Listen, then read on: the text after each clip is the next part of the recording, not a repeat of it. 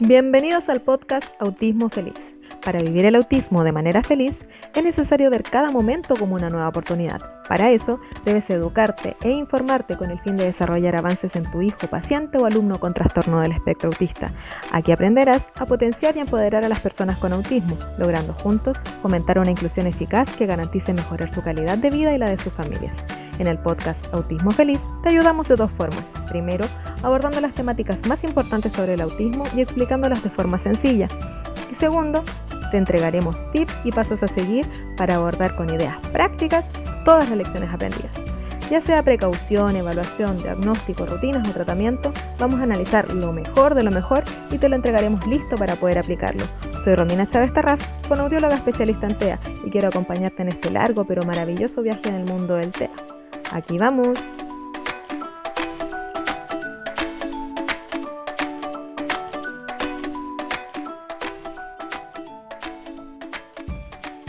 Hola, hola, hola, bienvenidos al episodio 6 del podcast Autismo Feliz.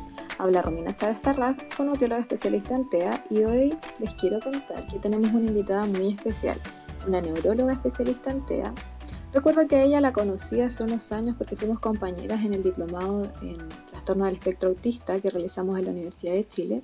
Ella me habló porque teníamos pacientes en común y como siempre es necesaria la comunicación con todo el equipo multidisciplinario que trabaja con los niños o niñas con TEA para tener objetivos transversales también.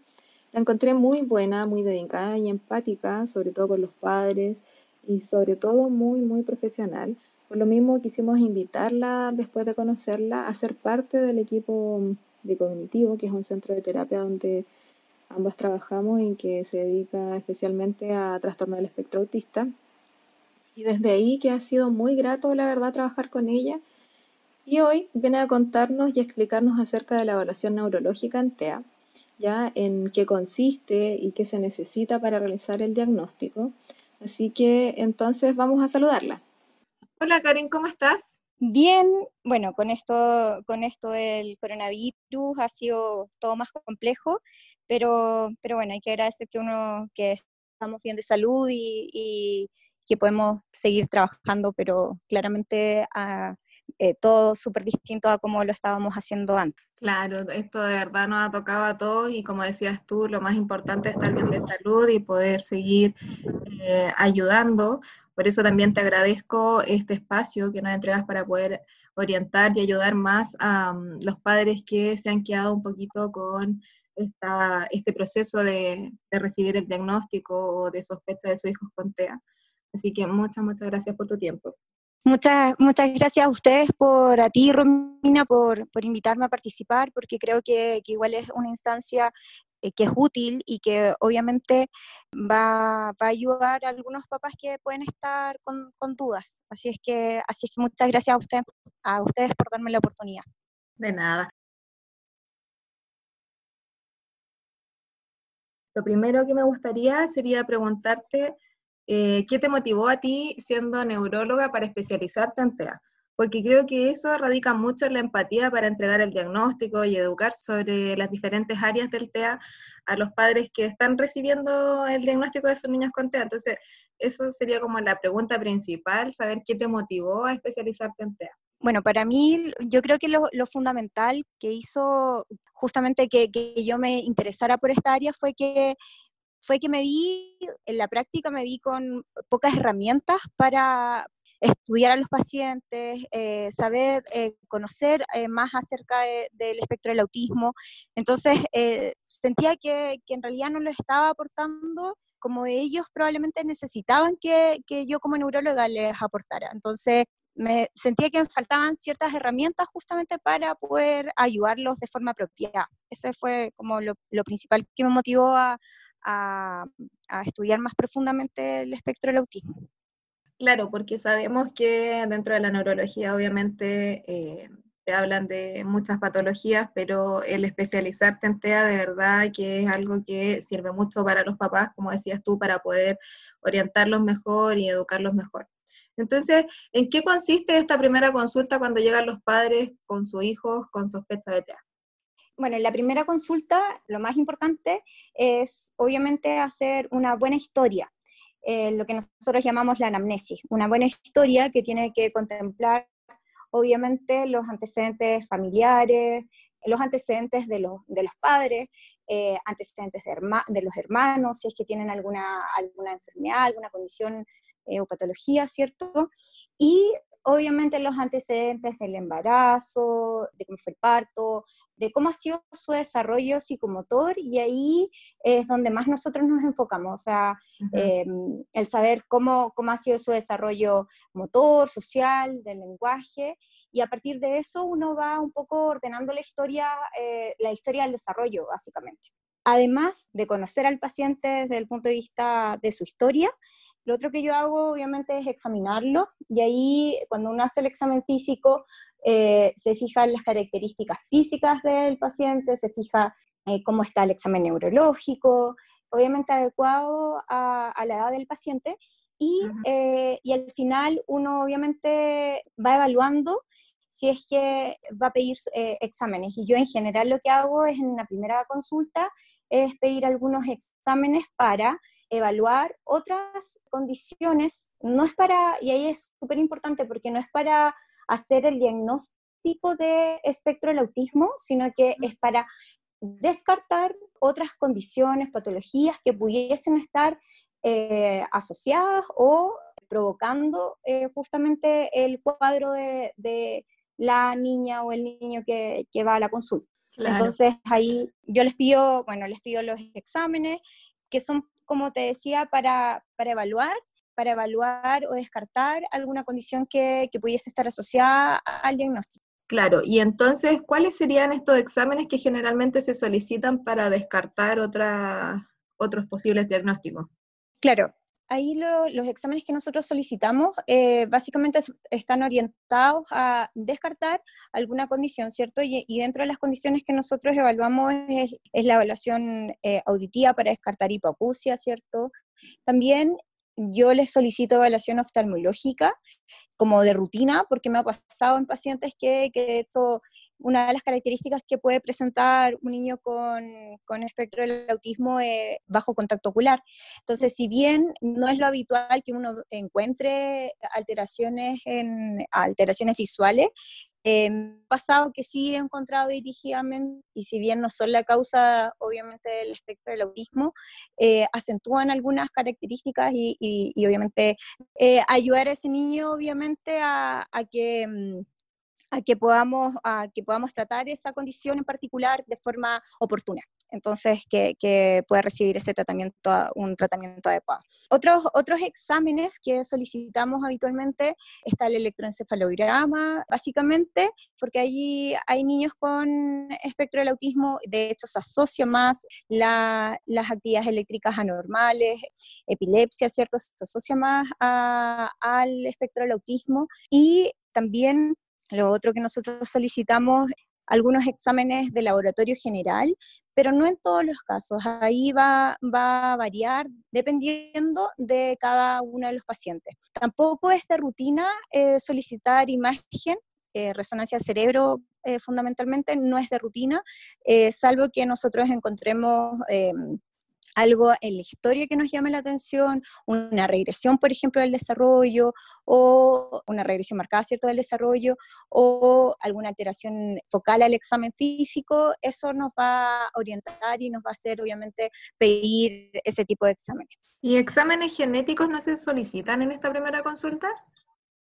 No, en la primera consulta en general, como es una consulta de eh, una primera evaluación, una primera aproximación, no es un, los exámenes, más que exámenes, yo les solicito evaluación eh, por genética.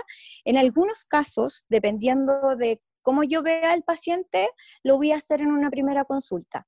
Pero si es primera vez que viene un papá a neurología, primera vez que le hablan de esto o han tenido ciertos, eh, ciertos comentarios, a lo mejor de la familia, pero no es algo que ellos conozcan, en una primera consulta no les hablo de la evaluación genética, sobre todo también porque todavía no tengo un diagnóstico más, más claro. Y como te decía, a menos que yo vea algo al examen físico, en la historia clínica, algo como muy clave, eh, en esos casos voy a solicitar evaluación por genética más que un examen genético en particular. Yo siempre les pido bueno, algunas veces solicito exámenes genéticos yo directamente, pero en casos en los que en verdad eh, sea imposible o prácticamente o muy difícil ir al genetista.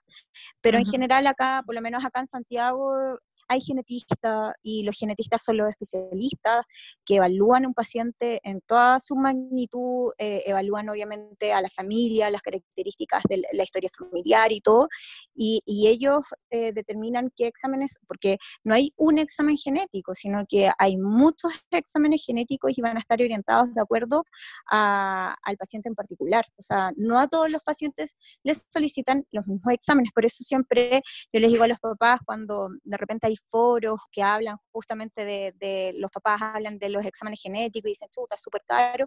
Sí, obviamente, hay, hay exámenes genéticos que son súper caros, pero también hay, hay pacientes que, que, no requieren exámenes tan caros porque, porque sus su características eh, físicas, sus las características de su historia hacen y orientan a que el genetista pida eh, un examen que a lo mejor es súper fácil de, de tomar eh, acá en Santiago. Entonces, es súper variable. ¿Y ese examen o esa evaluación genética en qué aporta al diagnóstico o a esta familia que, que se va a realizar ese examen? Eso es súper importante porque en realidad la, la evaluación genética, eh, la evaluación genética es una evaluación que nos permite acercarnos a un diagnóstico específico. El diagnóstico del espectro del autismo es más bien inespecífico, en el sentido de que, claro, yo le digo a ese papá, a esa mamá, que, su hijo o hija tiene una condición, ¿cierto? Que tiene ciertas características que, eh, que son eh, características particulares, ¿cierto? En comunicación, en interacción social y conductas repetitivas, pero no le estoy diciendo la causa, no estoy diciendo cómo va a ser su pronóstico dependiendo de, su, de la causa.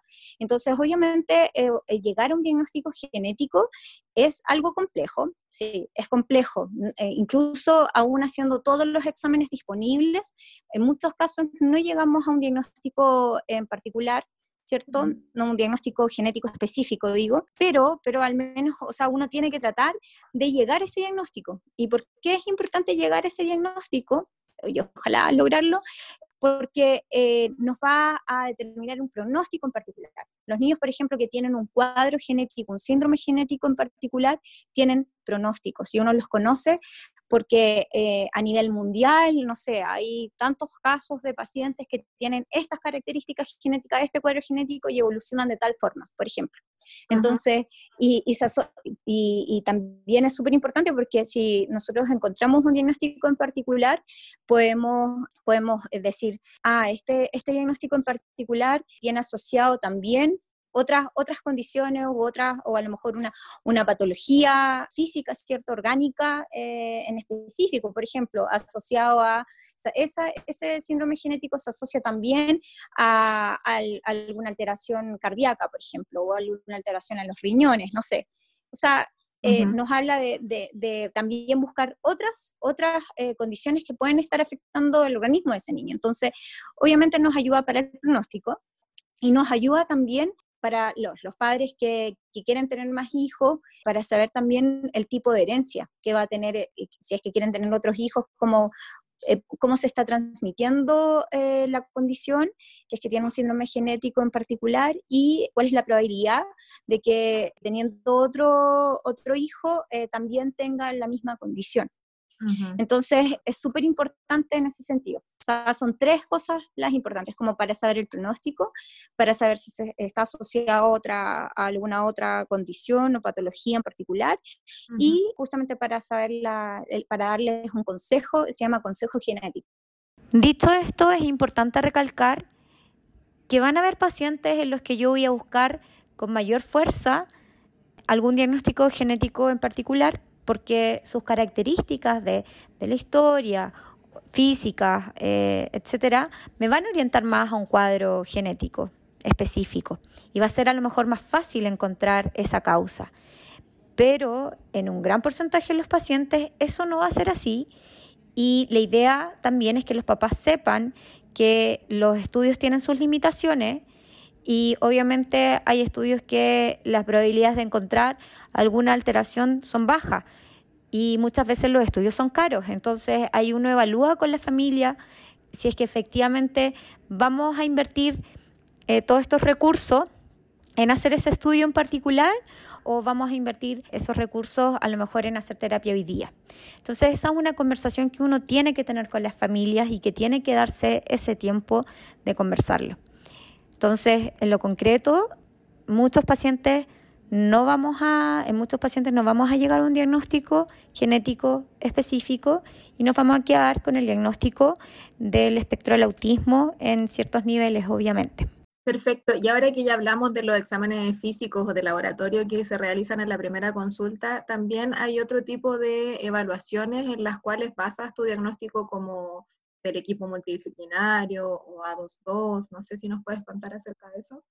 Sí, Em, de hecho, eh, es súper importante que los papás sepan que el, diagnóstico eh, del espectro del autismo no se hace a partir de exámenes, digo, eh, exámenes como resonancia cerebro, electroencefalograma o un examen de sangre en particular que me diga si su hijo tiene espectro del autismo o no tiene espectro del autismo. No es, no es así el, el diagnóstico.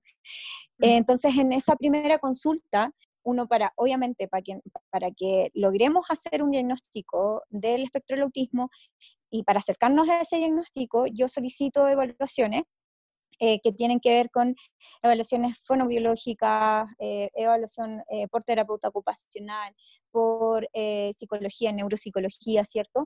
En donde cada uno de los profesionales va a hacer, va a aplicar distintos test y, también va a hacer evaluación clínica y iba, iba a emitir un informe eh, de evaluación, ¿cierto? En donde va a, justamente a caracterizar desde su área cómo ve al niño o niña, ¿cierto? Con, con esta sospecha. Una de las evaluaciones también que se hace es la aplicación del A2.2. Sabemos sí que el A2.2 por sí solo no hace diagnóstico de espectro del autismo. Exacto. Y eh, eh, sí, o sea, eso es muy importante porque muchos papás llegan con helados y dice, uy, aquí dice que no, no, no tiene el espectro del autismo, pero uno clínicamente y con todas las evaluaciones que tiene, eh, sí, y con su historia del desarrollo, sí impresiona como espectro del autismo, entonces el que helados eh, diga una cosa eh, no necesariamente va a ser la ley, por decirlo de algún modo. Entonces es súper importante eso que es un, es un antecedente más para, para apoyar el diagnóstico eh, del espectro del autismo, pero no es que eh, haga el diagnóstico por sí solo.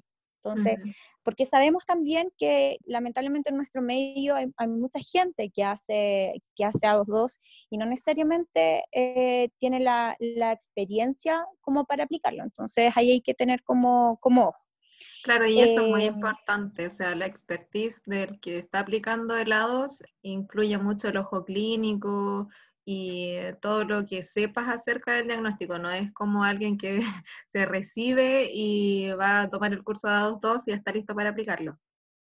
Claro, a veces se, se, puede malentender eso. O sea, por ejemplo, sin ir más lejos, eh, yo hice la certificación, tengo la certificación de A22 y de ADR, pero yo no, no estoy haciendo A22 ni ADR eh, todos los días, entonces obviamente yo no puedo, no puedo poner así como de la nada empezar a, hacerlo y, y, que mis informes, pese a que yo, yo tengo conocimientos acerca del espectro del autismo, creo que tendría que hacer muchos A2, muchos eh, ADR para poder efectivamente, para que mi informe sea válido.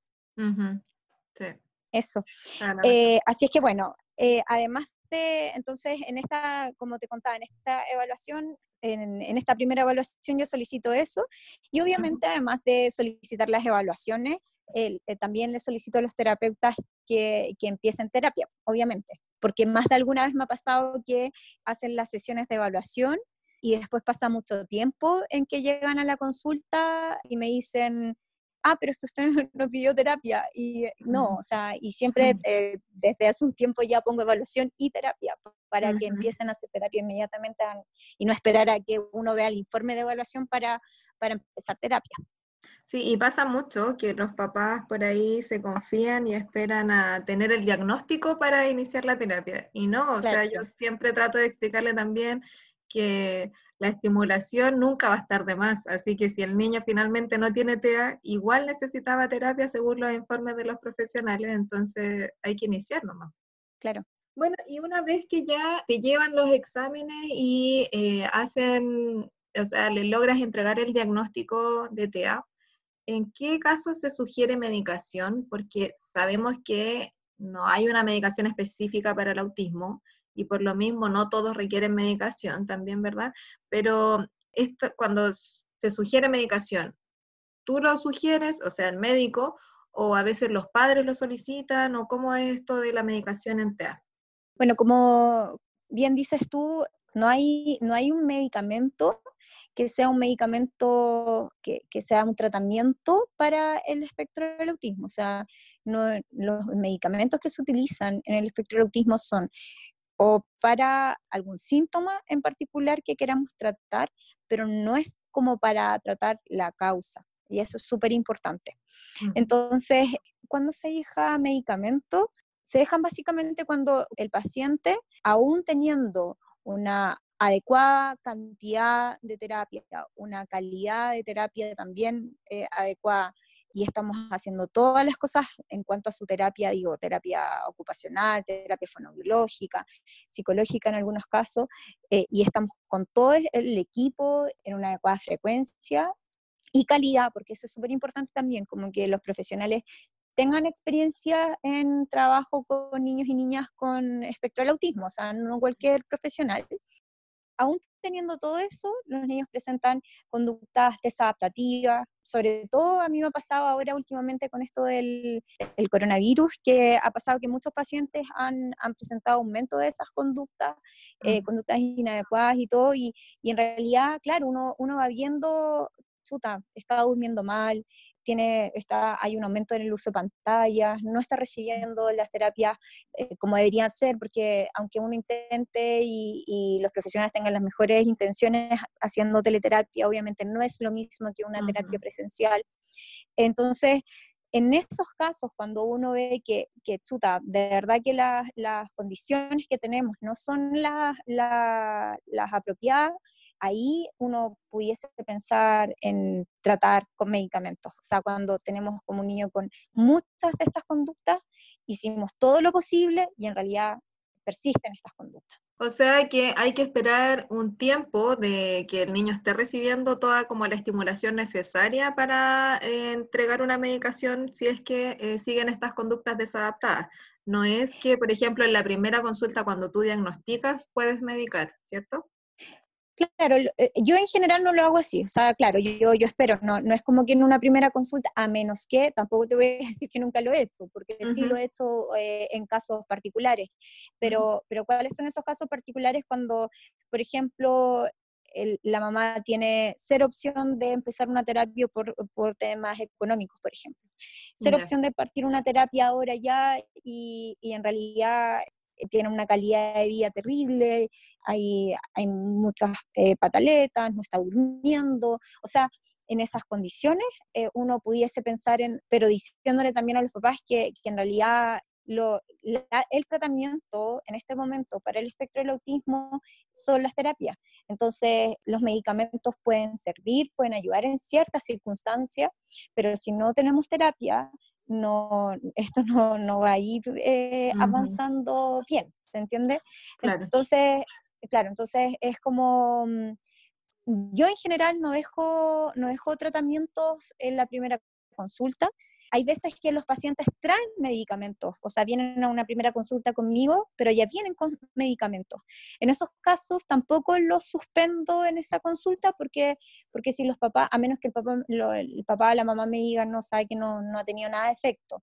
Pero si, si me dicen, no, sí ha tenido un buen efecto, yo primero trato de conocer un poco más al paciente, de indicarle las terapias como corresponde y todo, y si vamos viendo que va avanzando, eh, obviamente también la intención es ir bajando dosis, ojalá eh, que esté en el menor tiempo posible con medicamentos. Exacto. ¿Y estos medicamentos por lo general tú indicas cuándo se requiere medicación o también hay veces que los papás te dicen como porque están desesperados porque tienen dificultad en el colegio o en la casa con el niño y te piden que los mediques? En, en general, cuando eh, a ver, eh, eh, yo siempre las decisiones eh, con los papás son decisiones en conjunto.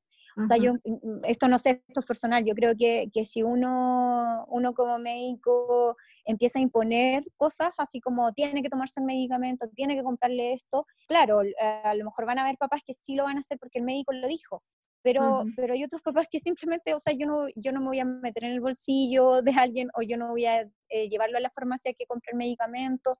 Entonces, obviamente, yo puedo darle mil recetas del medicamento, pero si ellos no se lo quieren dar, no se lo van a dar. Entonces, entonces es una decisión que si yo considero, yo como médico considero que es importante que, que den un medicamento porque, por ejemplo, eh, pese a estar con mucha terapia y con calidad adecuada, obviamente, las terapias, el niño o la niña no, están, no está avanzando en, en la terapia y, y, es por una cosa, por ejemplo, conductual, ahí a lo mejor sí se hace necesario dejarle medicamento y en ese caso yo hablo con los papás y le digo la importancia, en este caso en particular, de dejar medicamentos, por ejemplo, o si, o si los papás, ah, o muchas veces los papás me dicen, doctora, sabe que estamos así terrible, la calidad de vida no, no, no, estamos, no estamos bien, entonces uno ve el problema y, y le sugiere. Eh, muchas veces con los mismos papás conversamos, a ver, a ver, démonos este tiempo, démonos un mes para evaluar cómo hago las terapias. Y si igual, evaluamos el medicamento. Obviamente yo les comento todos los efectos adversos potenciales, eh, conversamos acerca de las dosis, etcétera, eh, y les explico bien para que tengan conocimiento acerca del medicamento, porque no es como ya tomes esta pastillita que le va a hacer bien. No, no se trata de eso. O sea, creo que hay que empoderar también a los papás de que están informados, de que, de que sepan qué le están dando también a sus hijos. Creo que esta medicina como más paternalista eh, ya es un poco out, no sé. Sí, pues no, de todas maneras, o sea, es importante siempre educar a los papás para que sepan el por qué es importante, porque también hay muchos papás que se rehusan a usar medicamentos por miedo a generar una dependencia en su hijo. No sé si te ha tocado o qué consideras que sería importante que supieran estos papás que se rehusan un poco al tratamiento farmacológico. Yo creo que eh, así como yo en general trato de evitar los medicamentos, también creo que los medicamentos bien indicados, a los medicamentos bien indicados no hay que tenerles miedo. O sea, cuando un medicamento eh, está bien indicado, uno, uno les cuenta a los papás, eh, cuáles van a ser sus efectos, los efectos adversos potenciales, potenciales. O sea, hay niños que nunca les ocurren, hay otros que sí le ocurren. Pero ese papá va a estar informado acerca de, esto, de estos efectos. Entonces, cuando, cuando los papás dicen, puta, no, así, es que yo no le voy a dar medicamento, si, si, yo considero como médico que es importante dejar un medicamento para que pueda avanzar en su terapia, para que mejore la calidad de la familia, del niño o niña, obviamente le voy, le voy, a decir cuáles son los beneficios, cuáles son los efectos adversos potenciales y vamos a ir evaluando. Entonces, mm. no es algo, no, no se trata de imponer, pero se trata de poner todas las cartas sobre la mesa y que ellos, y que ellos sepan eh, por qué es importante o por qué no, o por qué no le vamos a dejar medicamento. También me ha pasado que, que muchas veces los papás me preguntan, em, pero ¿y será necesario dejarle medicamento? Eh, cuando un niño yo encuentro que, que va bien, por ejemplo, y será necesario dejarle medicamento, y en realidad hay un, no sé, yo le digo, no, en realidad en este caso eh, no, por estas razones, podemos optimizar esto, eh, ir viendo todas las medidas no farmacológicas que, que son súper importantes y que son las que finalmente van a, también van a influir ahora no en un niño específicamente con espectro del autismo, sino que en cualquier niño. O sea, hay medidas que son fundamentales en cualquier niño, como la rutina, el, hábito de sueño, eh, la alimentación adecuada. Entonces, eso en general. ¿no? Y cuando se va a probar con un medicamento, ¿cuánto tiempo es lo que ellos deben esperar como para ver resultados? Ya sean positivos o negativos, pero por ahí me ha pasado que llegaban niños a terapia, no, está con medicamento hace tres días, pero todavía no le hace nada. Entonces se lo voy a dejar de dar. Ahí depende, depende del medicamento y depende cuál, cuál medicamento hayas utilizado y para qué. O sea, por ejemplo, en un, en un paciente que estamos utilizando, por ejemplo, la risperiona, eh, que es uno de los medicamentos que se ocupa justamente para el control de impulso, obviamente no voy a tener resultados inmediatos. no, en tres días no va a haber resultado y de hecho uno parte muy lento ese medicamento, aumentando dosis paulatinamente, entonces cuando ya está con la dosis final, uno puede contar incluso tres semanas. Si en cambio, por ejemplo, hablamos del uso de metilfenidato, niños que tienen además asociado problemas de atención, en el caso de ellos es más rápido el efecto. El efecto se puede ver inmediatamente, si es que hace efecto o no. Entonces se toma el medicamento eh, para la atención y debería tener efecto eh, ese mismo día si es que está la dosis adecuada, porque también uno parte lento la primera semana. Cuando ya la segunda semana uno está con la dosis completa, ahí ya deberíamos tener efecto. Y, en el, y en el caso, por ejemplo, de la melatonina, que es otro medicamento que nosotros ocupamos para los trastornos del sueño, principalmente inductores del sueño, también uno debería tener efectos más, más inmediatos. ¿ya? Pero obviamente allí eh, con el uso de la melatonina hay que tener harto, harto ojo, porque, porque si yo le doy la melatonina al niño, al niño, a la niña a las, no sé, 7 de la tarde, pero a las 7 de la tarde está viendo tele, está entre medio jugando, eh, está súper activo, eh, obviamente la melatonina no, no, no, va a tener el efecto eh, deseado porque voy a estar con, la luz ahí eh, permanente, que obviamente va a afectar en la inducción del sueño. Entonces, ahí es súper importante también conocer qué factores pueden influir también en, que un medicamento funcione o no. eso. Perfecto. Ya. Y entonces, ¿esos serían los tres medicamentos más usados en los pacientes con TEA, los tres que mencionaste, risperidona, metilfenidato y melatonina, o, son otros los más? Sí, porque habitualmente, sí, eh, porque habitualmente son los más, como la, las alteraciones asociadas más frecuentes. O sea, eh, es frecuente encontrar a un chico con, problemas de tensión también, con problemas de sueño y con todo este problema del control de impulso. Así es que sí, esos son como los más frecuentes. También hay otros eh, médicos que dejan harto ansiolítico, eh, del tipo sertralina, ¿cierto? para, para, pacientes con, obviamente, con ansiedad o con, con trastornos del ánimo. Y bueno, yo, yo también me he encontrado con otros medicamentos que en general yo no, yo no ocupo mucho. Yo, yo nombré como los que yo más eh, utilizo habitualmente cuando ocupo medicamentos. Perfecto. ¿Y, ¿Y, estos medicamentos que nombraste tienen algún efecto secundario o que podrían eh, provocar algunos síntomas? Sabemos que obviamente, como mencionaste antes, no en todos los niños pueden tener efectos secundarios, pero puede pasar. ¿Qué efectos secundarios tendrían? Sí, en el caso de la risperiona, eh, bueno, el, aumento del apetito y por ende el aumento del peso. A mediano, a mediano plazo hay casos en los que se encuentran también algunas alteraciones en el perfil lipídico, glucosa, pero eso en verdad yo creo que en un par de casos lo he visto y yo habitualmente sí les pido control de exámenes a los chicos que, que llevo con, que tengo con risperiona. Entonces, eh, si bien es algo eh, eso es importante porque si bien es algo que hay muchos efectos adversos que, que se mencionan, pero no necesariamente porque aparecen en, en la lista inmensa de efectos adversos eh, que, que, traen los medicamentos, ¿cierto? Va a ocurrir realmente. Y, y, eso es un poco lo que yo les transmito también a los papás. Hay otros efectos adversos más graves, pero, pero también, de nuevo, yo yo creo que nunca he visto eh, pacientes o, o, a lo mejor un caso en, en, mi vida como médico.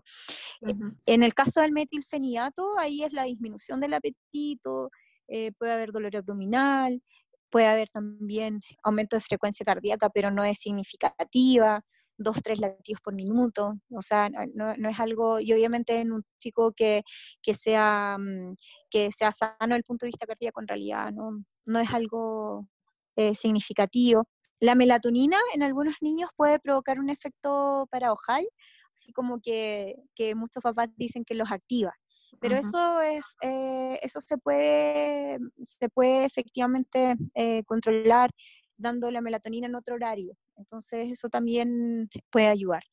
eso, eso sí, esos son como los efectos adversos, pero mm. importante porque muchas veces los papás leen eh, de internet muchas cosas de los medicamentos, cosas terribles, que, que, claro, que pudo haber pasado en un caso X, pero, pero lo importante es que, es que el medicamento esté bien indicado si el, y, que, y que obviamente si uno tiene, tiene dudas o cualquier cosa, yo prefiero que, me pregunten, no sé quién con la duda y, lo suspendamos si es que es necesario.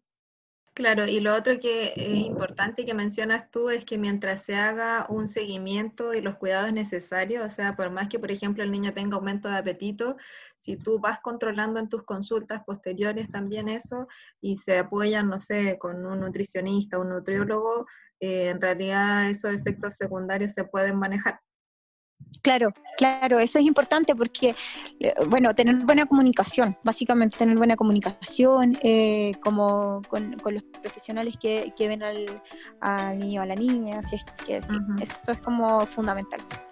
Bueno, la conversación con la doctora Muñoz ha sido bastante interesante y por lo mismo ha sido un poco más extensa, así que con esto llegamos al fin de este episodio, pero los dejo invitados a escuchar la segunda parte de esta entrevista en nuestro próximo capítulo, así que no te lo pierdas.